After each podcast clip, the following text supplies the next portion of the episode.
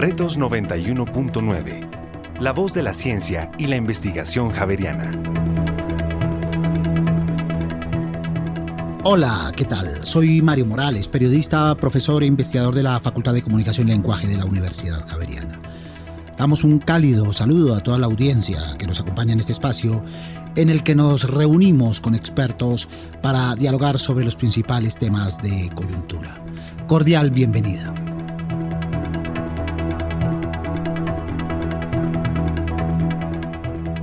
La Navidad se le suele denominar la fiesta del año, la fiesta del mundo. Es una de las costumbres y tradiciones más antiguas de la humanidad. En su sentido religioso cumple más de dos milenios en su sentido histórico, algo así como 16 siglos desde que el Papa Julio I instauró el 25 de diciembre como fecha del nacimiento de Jesús. A su lado se han venido incorporando otras tradiciones, aunque un poco más humanas. De todas maneras, su fundamento está centrado en la familia, el reencuentro y la celebración.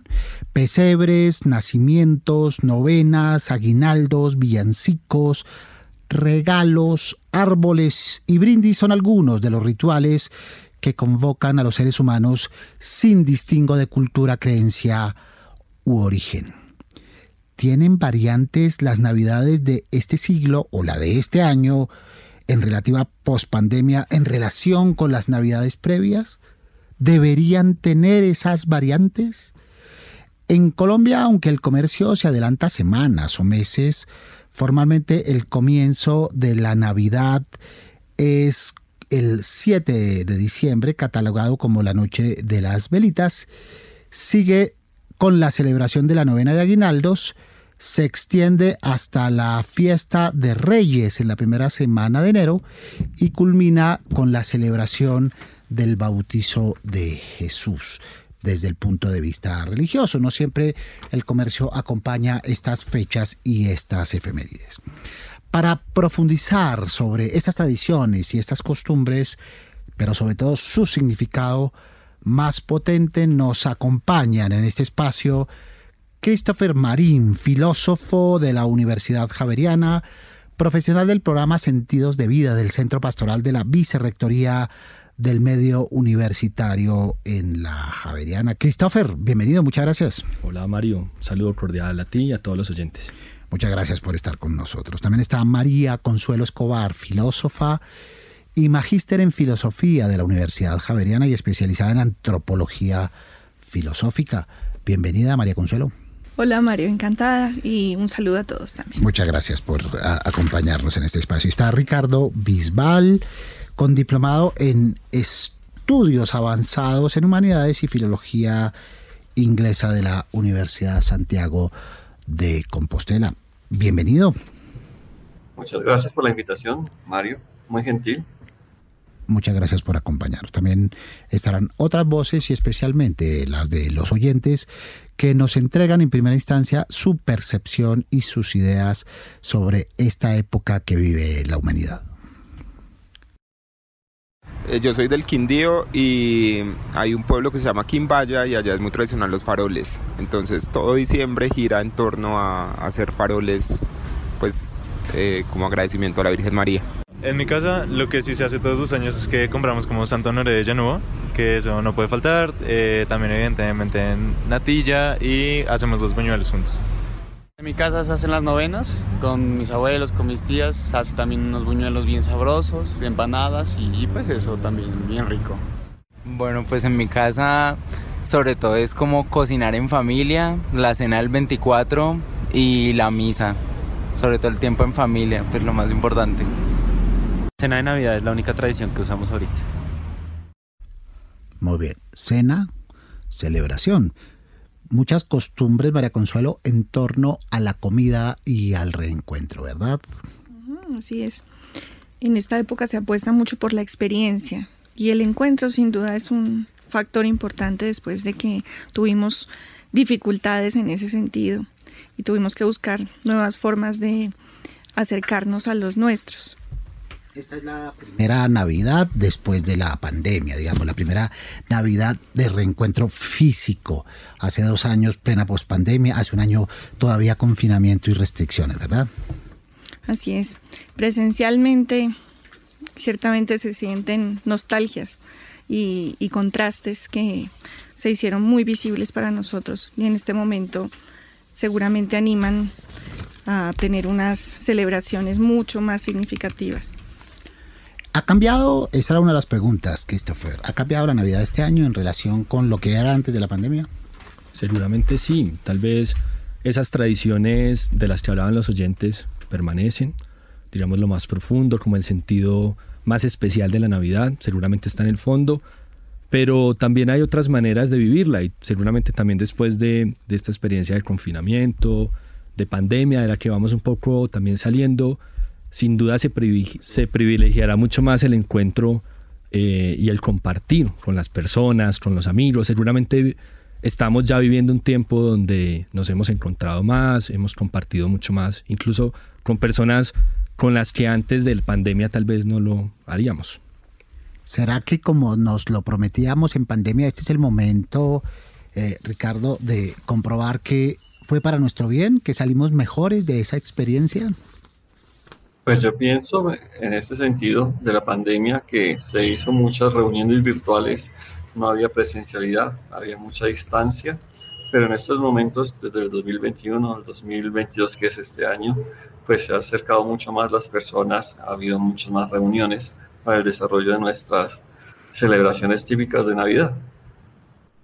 Muy bien, profundizando entonces, desde el punto de vista cultural, desde el punto de vista religioso y también desde el punto de vista popular. La Navidad, entonces, eh, se entiende como pues una de las festividades desde el punto de vista cristiano, ¿verdad? Más importantes al lado de la Pascua de Resurrección y del Pentecostés, es decir, de, de la llegada del Espíritu Santo. Es una conmemoración solemne, no obstante, Christopher, que está eh, significada por el comercio, por la música, ¿verdad? Por otro tipo de tradiciones que no forzosamente son religiosas. Así es. Ciertamente en el origen, claro, en la Navidad es el nacimiento de Jesús, pero también hay un trasfondo, digamos, un poco más amplio y que también reúne a otras personas eh, que no necesariamente son creyentes o practicantes de su fe. Y ciertamente la Navidad transmite, es como una época muy especial para transmitir esos valores que nosotros consideramos más relevantes para nuestra sociedad. La familia, la unidad, el amor, la amistad, el compartir. También eso está a la base un poco de la actividad comercial que se genera en torno a estas fechas. Hay polémicas, sobre todo en redes sociales, que siempre reaparecen, ¿verdad, María Consuelo? Pero es que el 25 de diciembre es una fecha histórica, preguntan. Eh, ¿Cómo se puede comprobar esa historicidad? ¿Verdad? Eh, eso es importante desde esa perspectiva. ¿Tú qué piensas? Para mí lo es, porque creo que a pesar del, del cambio cultural, la tradición es un referente. Y en ese sentido, parte de la vivencia de la interculturalidad que tenemos en este momento nos invita a descubrir relatos, narrativas, posibilidades de lectura de las cosas que hacemos por ejemplo, en, una asociación directa con los espacios de reflexión en los cuales, unido a, lo que hablábamos ahora, podemos estar en este momento invitados a, repensar si prescindimos de las cosas no necesarias, de las cosas vanas, y, y, tener en cuenta que hay una honda tradición que ha soportado todos los procesos de cambio cultural, pues nos invita a, darle un sentido abierto, asumir las connotaciones que va adquiriendo en cada tiempo y en cada contexto del que participamos en la Navidad, en fin, y pues también a dotarla de nuevos significados según nuestro presente. Y hay una referencia histórica clarísima allí que creo que tiene que ver con un matiz que la Navidad conserva y es el de el recogimiento y la contemplación que sin embargo pues están vinculados al, al comercio, a la al, bullicio, a la algarabía, ¿no? Ese origen del 25 de diciembre tiene que ver con la experiencia de San Francisco de Asís eh, y con esa primera lectura que quiso hacer de la escena del nacimiento teniendo en cuenta que se puede recrear pues la vida sencilla, la vida pastoril a través de todos los eh, personajes que se van incorporando y que ciertamente no son solo méritos suyos, sino de muchas otras experiencias que le van dando una configuración a la Navidad. Muy bien, ¿qué decirle, Ricardo, a los que reclaman esa historicidad, esa documentalidad desde la perspectiva de los hechos eh, en, en esta idea un poco escéptica frente a la Navidad? El día de la Navidad es el 25 de diciembre Sabemos hoy que el 25 de diciembre era el día del sol en Imperio Romano, era el día del dios Sol, Helios, pero no hay que olvidar que en muchas partes bíblicas, sobre todo el canto de Simeón, compara el momento de Jesús al llegar al templo como el sol que alumbrará al mundo. Entonces esto es muy importante tener en cuenta. Sabemos hoy también históricamente que Jesús nació por aproximadamente unos 4 o 6 años antes de Cristo, porque quienes hicieron el calendario cristiano no tenían esa claridad en las fechas. Se hizo de acuerdo a todos los testimonios evangélicos. Y pues esa historicidad es muy eh, interesante, pero ante todo hacemos una cuestión que se llama la remembranza del nacimiento del, del niño Jesús, que es el 25 de diciembre. Y eso es muy importante tenerlo en cuenta. Muy bien, mencionar eh, estas fiestas saturnales, Christopher, no desdibuja, ¿verdad? La idea de la festividad de la, de la Navidad y un poco lo que hizo en su momento el Papa y lo que hizo posteriormente la Iglesia y lo que han hecho posteriormente los creyentes es justamente darle otro significado a unas fechas en las que hay cambios, digamos, eh, eh, de carácter geoestacionario, que hay eh, novedades desde el punto de vista astronómico todos los años, que se cierran ciclos de acuerdo con el conteo temporal que tenemos los seres humanos, ¿verdad? Ciertamente no riñe. Creo que en el fondo ese es precisamente el sentido. Seguramente lo más probable es que, digamos, entre el siglo I y el siglo II, después de Jesús, las personas, los cristianos, no supieran, digamos, una fecha exacta del nacimiento. Tal vez había un poco más de conocimiento de la muerte y la resurrección por el tema de la Pascua, de la fiesta de la Pascua, que era como una fecha establecida. Pero en cuanto al nacimiento de Jesús, eh, un poco se fue tomando esa fecha, como lo comentaba ahorita el profesor Ricardo, un poco inspirada también en esa celebración de las Saturnalias del Imperio Romano y en el contexto también del norte de Europa, en, digamos en esa celebración del solsticio, eh, donde se se invocaba a través también de un árbol como esa energía y presencia de los dioses, del Thor, de Odín. Y ciertamente los, los eh, primeros evangelizadores, eh, por ejemplo en el caso europeo, San Bonifacio y otros tomaron, digamos, estas fechas que ya eran significativas, que, que tenían un símbolo, estaban cargadas de unos simbolismos muy bonitos, también como comentaba ahorita el profesor Ricardo, digamos, ese tema del sol naciente, ese tema de, la vida, del árbol de Navidad como ese elemento que conserva o preserva la vida en medio de la oscuridad del invierno, y asociarlo con Jesús. Esa también fue, digamos, una, una tarea de los evangelizadores y un recurso que usaron para acercar a estos pueblos desde sus tradiciones, desde sus fiestas, al conocimiento y a la fe en Jesús. Muy bien, la natividad entonces, Mara Consuelo, para llamarla así, para diferenciarla un poco desde el punto de vista religioso, rememora, evoca, recuerda y significa un hecho fundamental. Más que el nacimiento de Jesús en sí mismo, es la encarnación del Espíritu de Dios en esta idea de ayudar a la salvación del hombre. Y ese es el mensaje poderosísimo que encarna la Navidad. No se trata de un cumpleaños simplemente o una efemérides simplemente, sino de una recordación a la sana, a la raza humana en esta idea de entender la encarnación del Espíritu Divino en carne humana. Pues muchos en nuestra historia, eh, en su contribución al respecto, han eh, conseguido trazar una especie de puente en virtud de la esperanza, eh, como se mencionaba antes, entre todas estas eh, lógicas celebrativas asociadas a, la, a la tradición y pues que tienen ciertamente un componente de, paganismo de por medio y la, y la experiencia celebrativa típicamente cristiana. Eh, tender un puente en este sentido, pues importa por muchas razones, pero una de ellas fundamentalmente es la universalidad del, mensaje eh, del Evangelio. Eh, si bien la encarnación es un dogma cristiano, lo que representa la experiencia de abrir la, la esperanza eh, sí nos, nos toca de una manera mucho más transversal y es un punto de convergencia entre diferentes pueblos y lecturas de, la historia. Es ahí cuando adquiere dimensión la expresión ecumenismo, ¿verdad? Esta idea de universalidad, de confluencia, de borrar fronteras, de quitar diferencias y de convocarnos mutuamente, independientemente de la creencia específica o de la religión específica o de la cultura específica, en un propósito universal, Ricardo.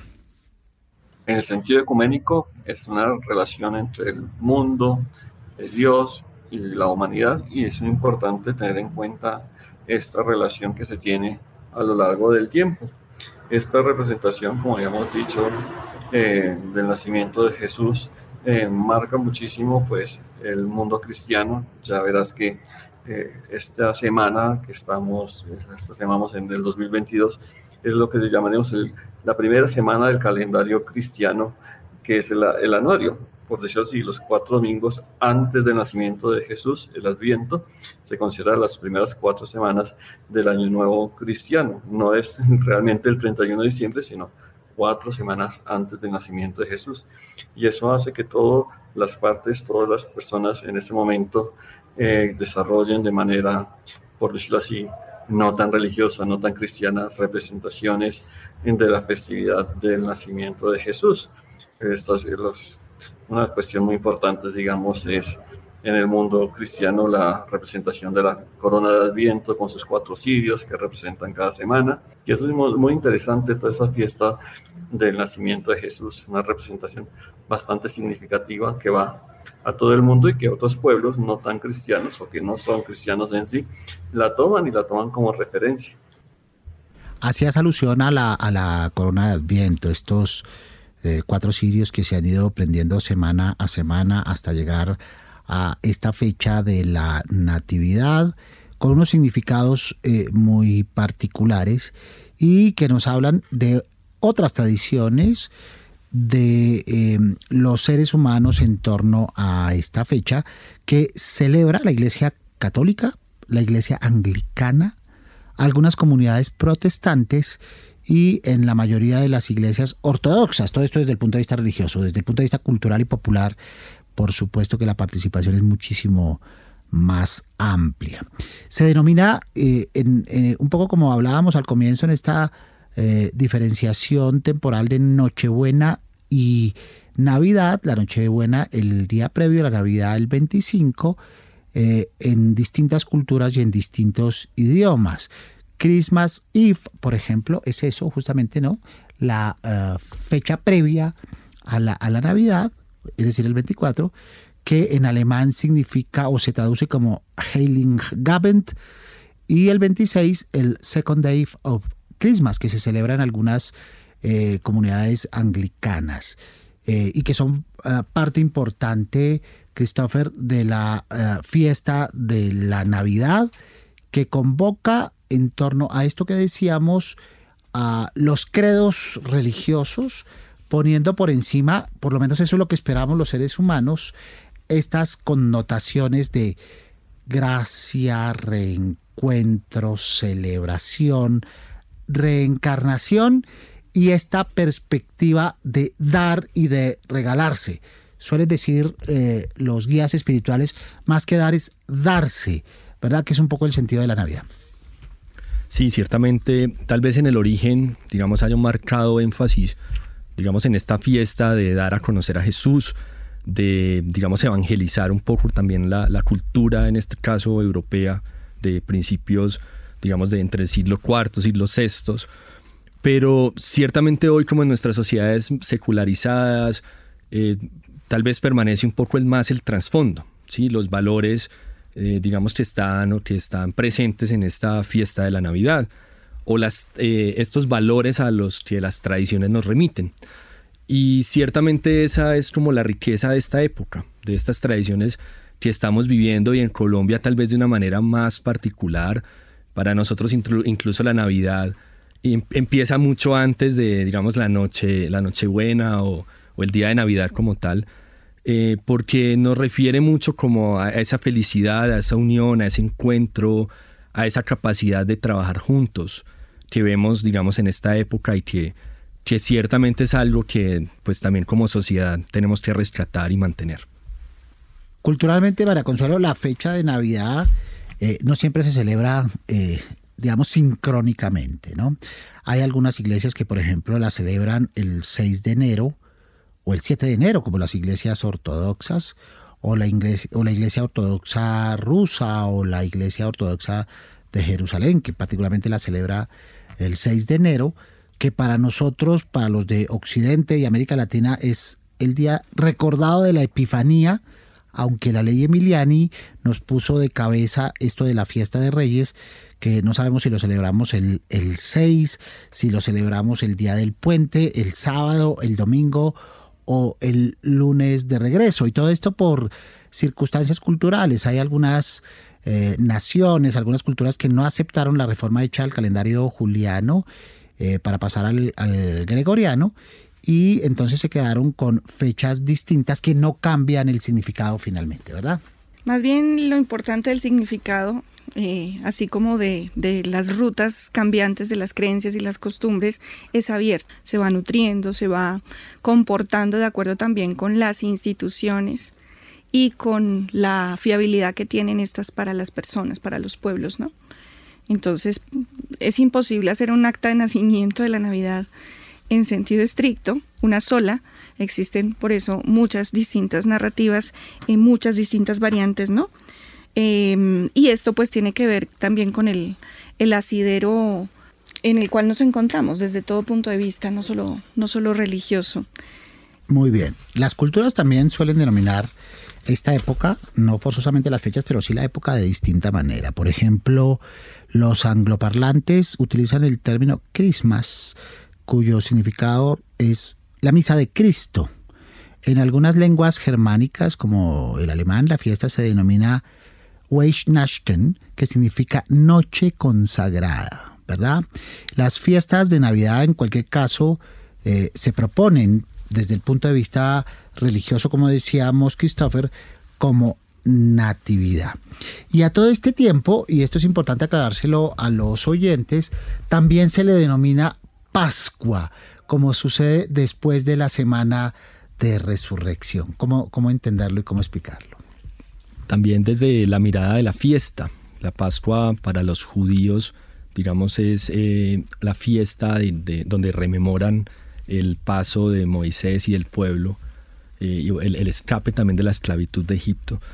Y la iglesia cristiana desde esa óptica de que Jesús nos ha liberado un poco de la muerte, digamos, con su encarnación ha venido a redimir o a, rescatarnos de la esclavitud del pecado, eh, lo entiende también como una fiesta de Pascua, como un paso de que nos, digamos que está en el trasfondo de la Navidad y es precisamente la salvación, ¿no? O sea, Jesús siendo Dios se hace un niño y un niño pequeño y un niño en un pesebre y en una parte, digamos, eh, remota del imperio y en unas condiciones pues que conocemos y que también muchas tradiciones no la recuerdan para salvarnos. Entonces, precisamente esa es la connotación también que tiene para los cristianos el sentido de que la Navidad sea una Pascua, un paso, un cambio de vida.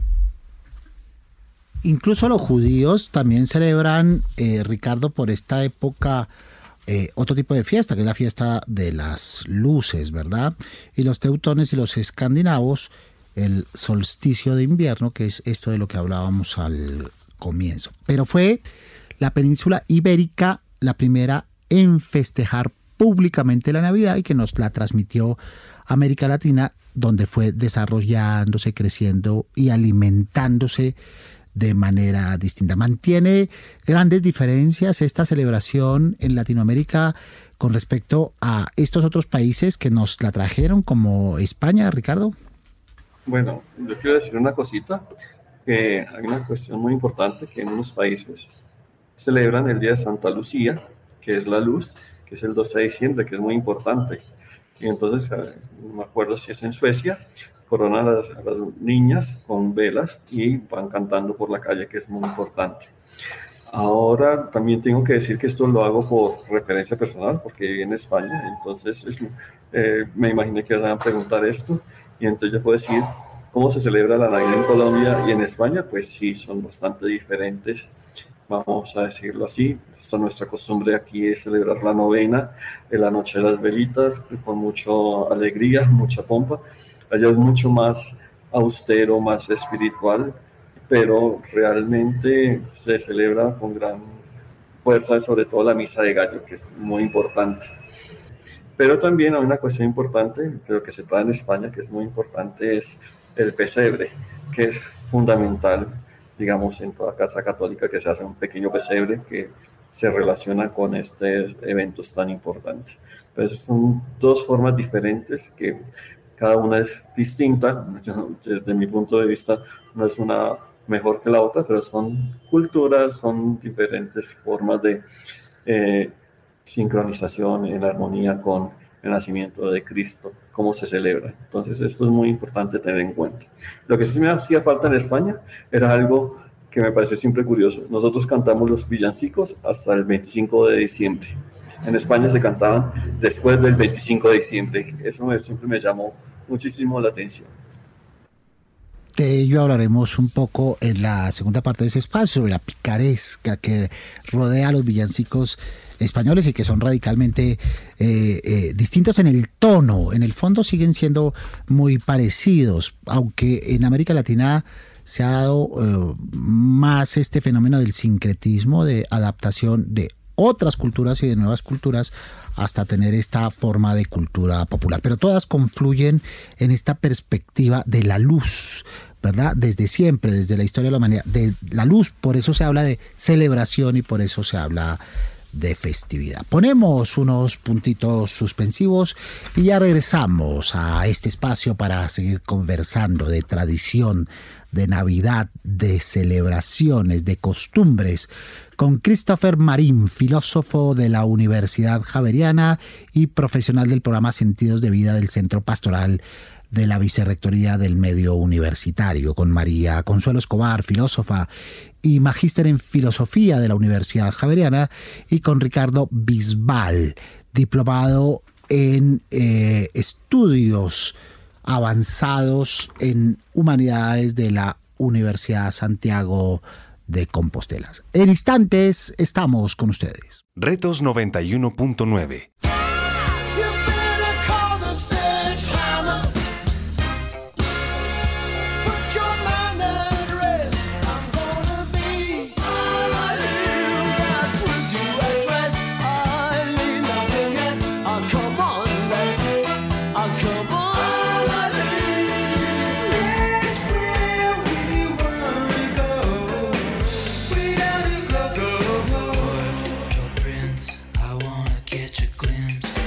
las noches, Javeriana Estéreo, sin fronteras.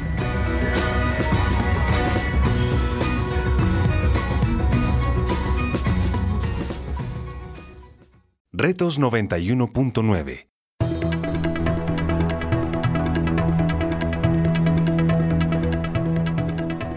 Aquí estamos de nuevo en este espacio donde hablamos de Navidad, de encarnación, de reencuentro, de celebración y de tradición con Christopher Marín, filósofo de la Universidad Javeriana y profesional del programa de Sentidos de Vida del Centro Pastoral de la Vicerrectoría del Medio Universitario, con María Consuelo Escobar, filósofa y magíster en filosofía de la Universidad Javeriana, y con Ricardo Bisbal, diplomado en estudios avanzados en Humanidades de la Universidad Santiago de Compostela. Entonces hemos hablado de costumbres, María Consuelo, de tradiciones y quizá una de las que más se permanece incólume es la del pesebre, ¿verdad? Con variantes, con variantes afortunadas desde el punto de vista del medio ambiente, pero es una de las que más se mantiene e incluso podría uno decir que en ciertas regiones tiende a crecer.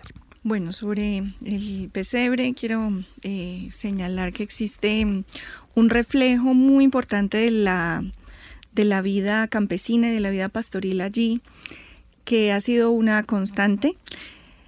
Hablas de la adaptación a las, a las condiciones eh, ecológicas que ciertamente pues ha, ha tenido que hacer también a nivel de su diseño y de toda su artesanía, eh, pues eh, cambios eh, importantes, pero ciertamente hay un, ambiente que inicia propiamente por los animales y en torno a ello van cobrando históricamente vida diferentes personajes pues que acompañan la escena y que son también un reflejo de Em, ciertas eh, labores eh, dentro de una estructura social que a nosotros nos fue llegando mm, por la vía de la colonia.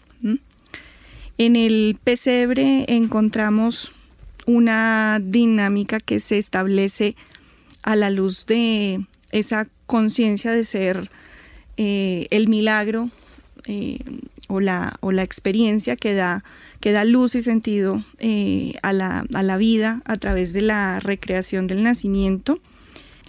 Y eh, se suele identificar que ocurrió un milagro en torno a eso, porque la escena no estaba vestida como hoy la conocemos, con, con todas estas eh, ambientaciones que le damos, sino que era básicamente la pesebrera en una gruta que a la luz de San Francisco de Asís era muy cercana a la imagen que él podía hacerse a través de las escrituras em, de cómo era la, gruta original en la que nació Jesús. Y estaba solamente vestido por los, los animales. Y en el momento en el que hubo eh, pues esa experiencia colectiva de ese, de ese pueblo que fue llamado por unos campanazos incisivos que no entendieron en un principio, pues parece ser que se dio el milagro de que, de que cobrara vida en un, en un, en un niño eh, toda la escena. Entonces es una experiencia un poco eh, mística la que ocurre allí, que es muy representativa de la espiritualidad franciscana. Entonces eh, hay una, toda una línea ahí. Por eso el lenguaje de las novelas tradicionales, ¿cierto? Sí, que tiene pues también un montón de versiones eh, con el tiempo. hay una corregidas y mejoradas, ¿verdad? Sí, así es.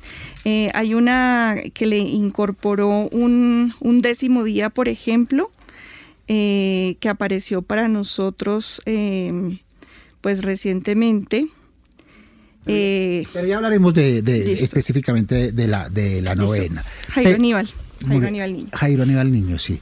El escritor de teatro, el y, novelista también, ¿verdad? Premio Nacional de Cultura. Christopher, pesebre, pesebre, ya lo decía eh, María Consuelo, señal de humildad, ¿verdad?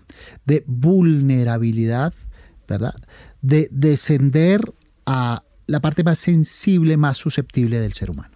Precisamente ese es el mensaje de la Navidad, digamos, el, el mensaje que se quiere transmitir a través de la fiesta y el mensaje, digamos, más profundo es ese, o sea, lo, lo, bonito de esta época es lo sencillo, ¿sí? Jesús nace en un pesebre, como nos lo narra la Biblia, y nace en condiciones, digamos, que hoy podríamos decir insalubres y poco seguras para un recién nacido. Precisamente también los pesebres quieren como ponernos a, a contemplar eso, como la, la sencillez de las pequeñas cosas, la importancia de eso también en la vida. Y para nosotros, pues el pesebre en Colombia ciertamente es eso, o sea, en el pesebre está todo. En el pesebre hasta hay iglesias, curiosamente, hay casas, hay, digamos, como la vida de nuestro pueblo ahí plasmada, digamos, como, como mostrando que Jesús nace, sí nace en, la realidad más sencilla eh, que tenemos. Muy bien, al hablar de pesebre, eh, eh, estamos hablando de, de un símbolo, decíamos, eh, Ricardo, pero también de un ritual, ¿verdad? Que es el ritual, primero de construirlo, ¿no? De elaborarlo, que normalmente es una tarea conjunta que forma parte de una tradición, y luego de acompañarlo durante eh, eh, nueve noches con una novena, de lo cual hablaremos un poco más adelante. Pero hablemos un poco de esos rituales desde el punto de vista religioso que han confluido en la Navidad. hay una tradición muy, muy típica y es que el niño Dios no aparece sino hasta la noche del 25 de diciembre. Uno está rezando la novena del niño Dios, pero realmente esto siempre ha sido un debate. ¿Le ponemos el niño Dios o no le ponemos el niño Dios al pesebre? Y eso siempre ha sido bastante debatido en todas las casas cuando se esconde el niño Dios para que no aparezca, o también un ritual, pues que era cuando era niño, pues cuando los pesebres eran gigantescos, me acuerdo en algunas casas que hacían caminar los reyes magos desde el 25, cada día lo movían un momento del pesebre para llegar finalmente el 6 de enero al portal de Belén. Eso también era un ritual muy propio de, del pesebre. Y si había otro que era muy importante, pero eso era mucho más simpático, eh, que todo pesebre tenía que tener una fuente, o sea, un río.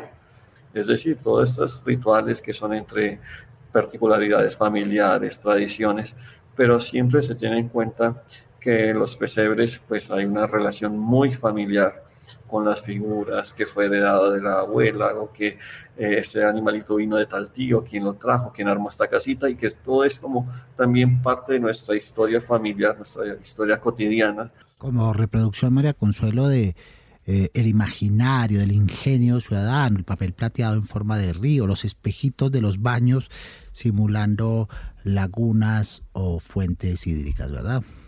Sí, hay una, una construcción muy ingeniosa, creo que es, es una obra eh, que llama a la creatividad, ciertamente, en, en, todos los ambientes familiares. Una cosa que quería mencionar eh, también como curiosa es que mm, en los 50s y 60s eh, los niños tenían un papel en la construcción del pesebre muy importante que comenzaba por recaudar el musgo afuera, ¿no? Y, eran los responsables de eso, de hacer, de hacer la, eh, digamos, la disposición de la materia prima más importante, de acuerdo con lo que pasaba pues en, Colombia y cómo se construía el pesebre, que ocupaba medio comedor, por ejemplo, em, y cargaban los, los sacos de lama y musgo em, para, para llevarlos. Y a partir de ahí, pues comenzaba el asunto, ¿no? Era ciertamente otra manera de entender la, relación con el, con el medio ambiente y, con la tierra, pero era muy importante que estuviera ahí presente. Y para nuestras abuelas era fundamental que existiera eso. Una costumbre afortunadamente superada eh, en la medida del respeto de, de, la naturaleza. Claro, en el olfato y en la memoria queda ese olor a humedad tan característico cuando se va secando al lado de las luces de Navidad y a veces eh, deteriorando las figuritas de plástico eh, quemadas por incidencia de estas luces. Pero al lado del pesebre, Christopher, entonces está la novena. La novena entendida como preparación, ¿verdad? Como la necesidad de que los espíritus y las mentes se predispongan para esta fecha y esta celebración. Sí, precisamente la novena es para disponer, creo que incluso lo dice en una de las oraciones, el alma de quienes la rezan para el nacimiento espiritual de su adorado Hijo. Y pues en esos términos eh, es muy curioso porque hablábamos ahorita del lenguaje, ¿no? Del lenguaje un poco como ornamentado de esta novena, pero ciertamente en experiencias también que tiene la universidad, por ejemplo, en, las zonas rurales en esta época, eh, si se reza otra novena, digamos, no es lo mismo, ¿no? La gente eh, no, no, no, lo, no, lo, acepta o no lo vive de la misma manera. Entonces esta también es como una tradición muy importante.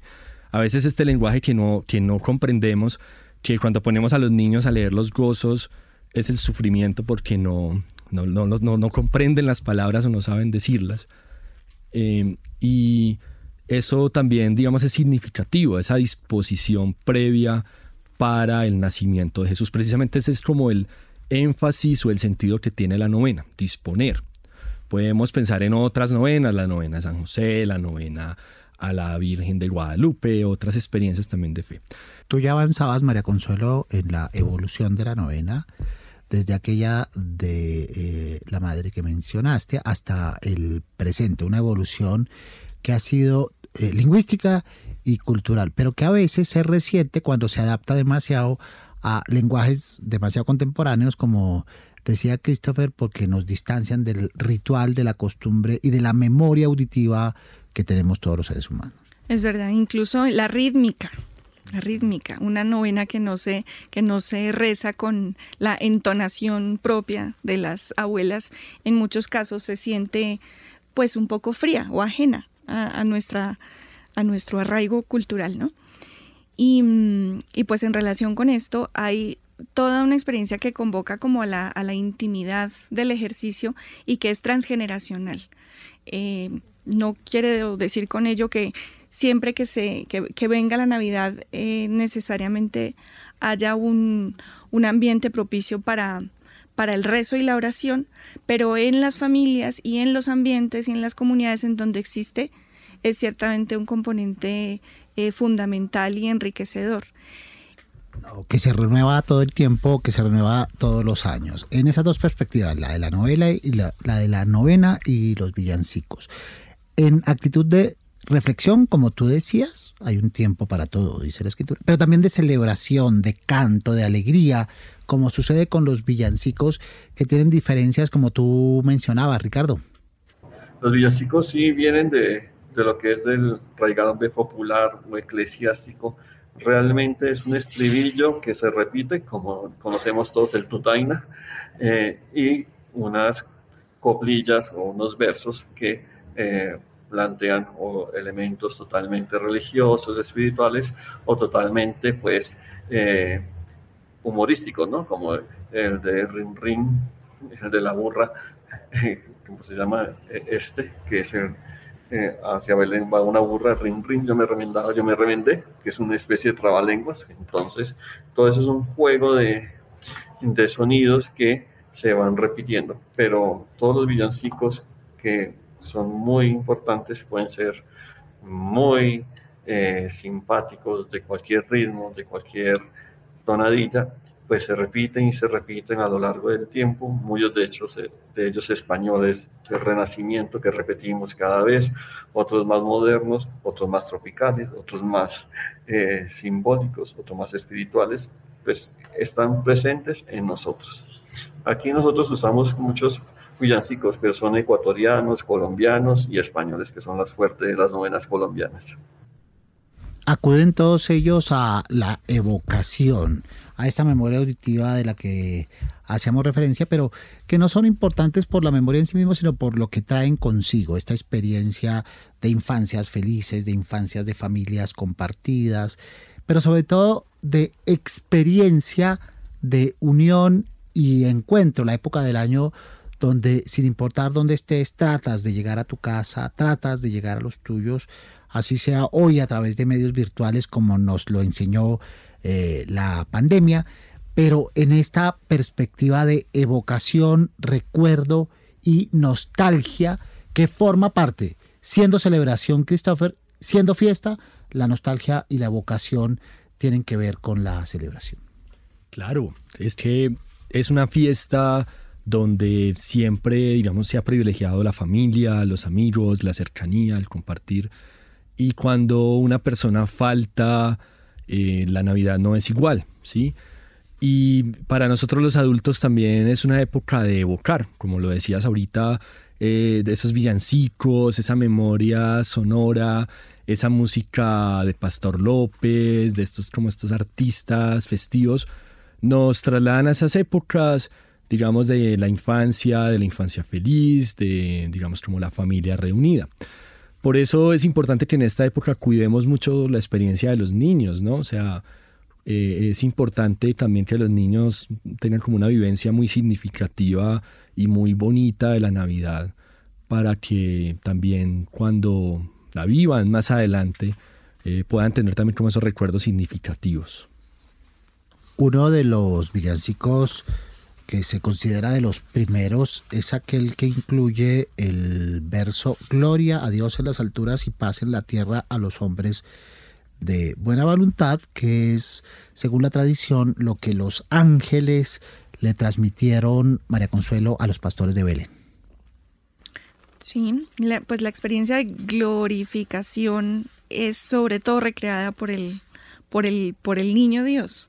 Eh, hay una serie de, personajes que en torno a eso em, están revestidos de un gran sentido. Es lo que ocurre con, con los pastores en concreto.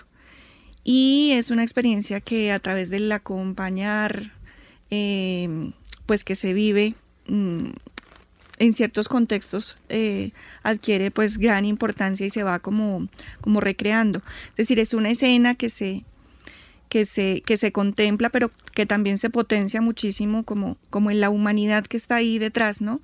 La estrella de Belén finalmente eh, pues es transmisora de un mensaje, hay un anuncio ahí y eso, eso resulta muy importante. Y muchos de los villancicos en el contexto norteamericano pues em, privilegian también ese elemento en, su semántica, ¿no? Eh, el, de la, el de la glorificación. Nosotros desde nuestro folclore em, quizás tenemos unos acentos un poco más eh, festivos, eh, aunque también en Colombia existen villancicos de una connotación triste, muy triste, que contrastan con esos, con esos de, del, del, entorno más bien eh, norteamericano que mencionaba, ¿no? Ahí conviven diferentes afectos, pues, al respecto. Muy bien. Y ya en el cierre de nuestro espacio, aquí podríamos estar nueve programas, ¿no? Haciendo una novena de programas hablando de la Navidad, las costumbres y las tradiciones. Tratemos de reunir en esta última fase otro tipo de tradiciones y de costumbres asociadas a la Navidad. Ya decíamos, las luces, adornar las casas, ¿verdad? La corona en la puerta, vestir eh, los árboles, el muérdago, que forma parte de la tradición eh, anglosajona, eh, y otro tipo de adornos que hoy invaden las casas, salas, paredes, puertas, nichos, etc. En esta idea de sentir, Christopher, en profundidad la Navidad y al lado la comida. Claro, eh, digamos que va junto, va digamos, estas tradiciones un poco más festivas de la noche de velitas, de reunirnos a armar el pesebre, de hacer la novena de aguinaldos. Va junto también a la música, también a esa, digamos, eh, música tradicional de nosotros, a los villancicos, pero ciertamente a la comida, que es muy distinta, ¿no? No es lo mismo una Navidad, digamos, en, en un contexto paisa, donde pues está la natilla, están los buñuelos de manera muy fuerte, a una Navidad en el Tolima, por ejemplo, a una Navidad en Bogotá. Creo que todas las regiones también lo vivimos de manera muy distinta, como en, también en ese enfoque de una celebración, de una fiesta, ¿no? Que en últimas pues es como lo que nos reúne en esta época. Muy bien. A ti en particular, ¿qué te parece que es más autóctono nuestro, más nuestro en sentido literal en todas eh, estas confluencias de costumbres y, tradiciones en torno a la Navidad, pues aparte del pesebre, los villancicos y las novenas. Bueno, pues creo que la, dinámica de encuentro, mm, de la que definitivamente no se puede sacar toda la mm, pasión gastronómica que vivimos, que es muy latinoamericana, eh, tanto en la experiencia de las posadas que viven los mexicanos, los centroamericanos, como en la experiencia nuestra, con los eh, elementos que ya mencionamos. Entonces, eh, puede no existir incluso un componente religioso explícito, pero ciertamente el compartir la mesa creo que es una constante en, toda, en todo el sentido de la palabra, nuestra colombiana, latinoamericana. Y mm, el tema mm, estético, eh, creo que es muy, muy nuestro, como, como comentaba mm, eh, nuestro profesor. Eh, para nosotros algo pasa en la Navidad que viste el ambiente con otras formas, con otros colores, con otras sensaciones, em, con otro escenario acústico también. años A, con la con los fuegos pirotécnicos y con todo el ambiente de la pólvora, en este momento quizás con música, voces, eh, ruido que existe en, todas partes. Afortunadamente no todo movido por el comercio, muchas cosas todavía eh, a través de experiencias como eh, los juegos que se, que, se, que se tienen, incluso teniendo en cuenta la, la época de Navidad extendida hasta, hasta el Año Nuevo y todo lo que pasa allí. Em, entonces dentro de esa estética hay cosas muy colombianas como, como vestirse con ciertos sacos, ponerse cuernitos de, reno, eh, utilizar cierto tipo de, accesorios. Eh, las mujeres a veces se pintan las uñas eh, de manera navideña. Bueno, creo que somos muy eso, somos muy, muy coloridos y, y hacemos que se perciba distinto el ambiente. Claro, cosa que a veces es un poco es un poco eh, extraña, ¿no? Porque asuntos vitales a veces se ocultan, se ponen un poquito como marginales eh, y, se, y, se, pierden de vista, pero, pero ciertamente hay algo muy bonito en la alegría que está representada por todo eso y una experiencia que nos mueve eh, en otra lógica, ¿no? Correcto, el rojo, el verde como colores señeros. Pero al lado de ello, y ya cerrando, Ricardo, los juegos, los aguinaldos, ¿verdad? Que forman parte de estas tradiciones. Bueno, eso se hace el 28 de diciembre, realmente. Me acuerdo mucho en casa, digo por en casa. Me jugaba pajita en boca, decir el sí al no, pero era realmente por el día del 28 de diciembre, que es el día de los santos inocentes. Eh, y yo me acuerdo que nos hacían a veces una señora cercana a nosotros, nos hacía fritaba empanadas con algodón y eso sabía espantoso. Eh, pero esos eran juegos de, divertidos, pero para la Navidad, pero específicamente recordando pues también un hecho eh, religioso que es la muerte de los mártires por el rey Herodes de los niños.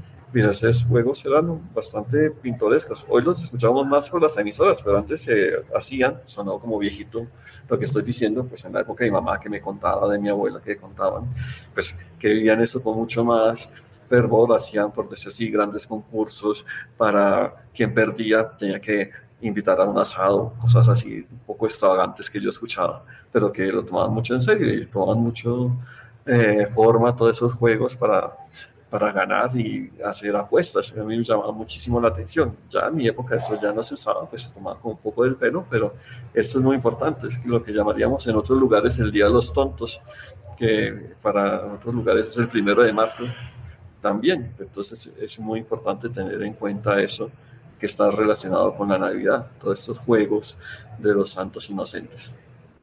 Habla Ricardo de las inocentadas, del Día de Inocentes.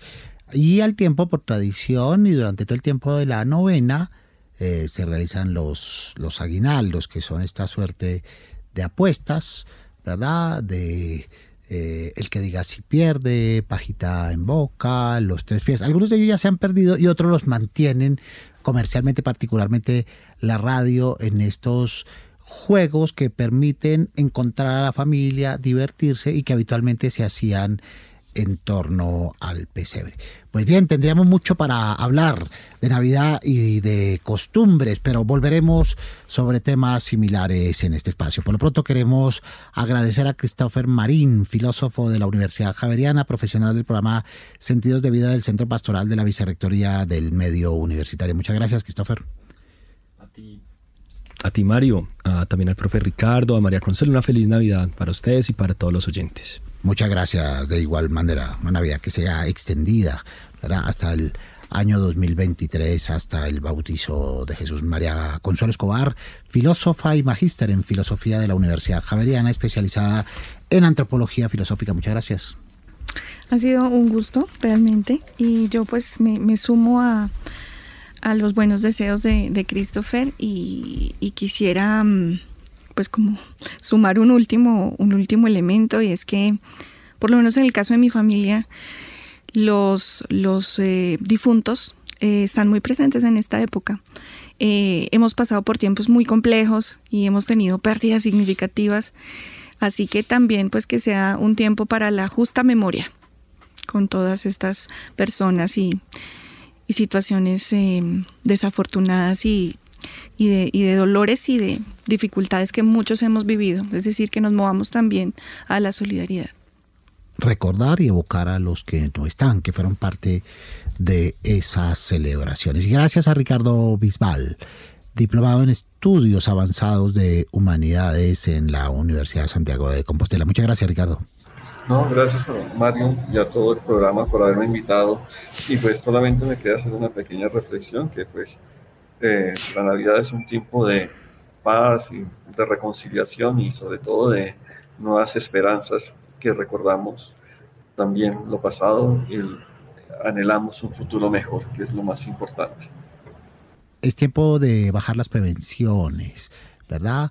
De bajar un poco las defensas, de encontrarnos sin distingo de credos, como decimos, ni religiones, ni estatus en esta celebración que convoca a la unidad, a la esperanza y a la celebración. Muchas gracias a ustedes y también gracias a toda nuestra audiencia por acompañarnos y participar en este espacio en el que expertos y académicos nos reunimos para servirle al país.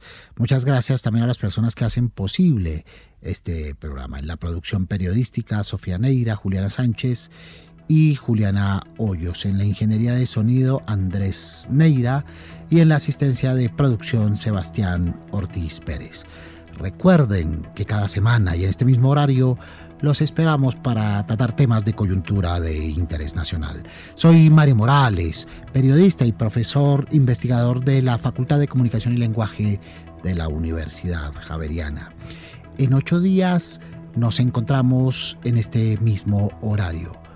Dios mediante. Mientras tanto, feliz Navidad para todos.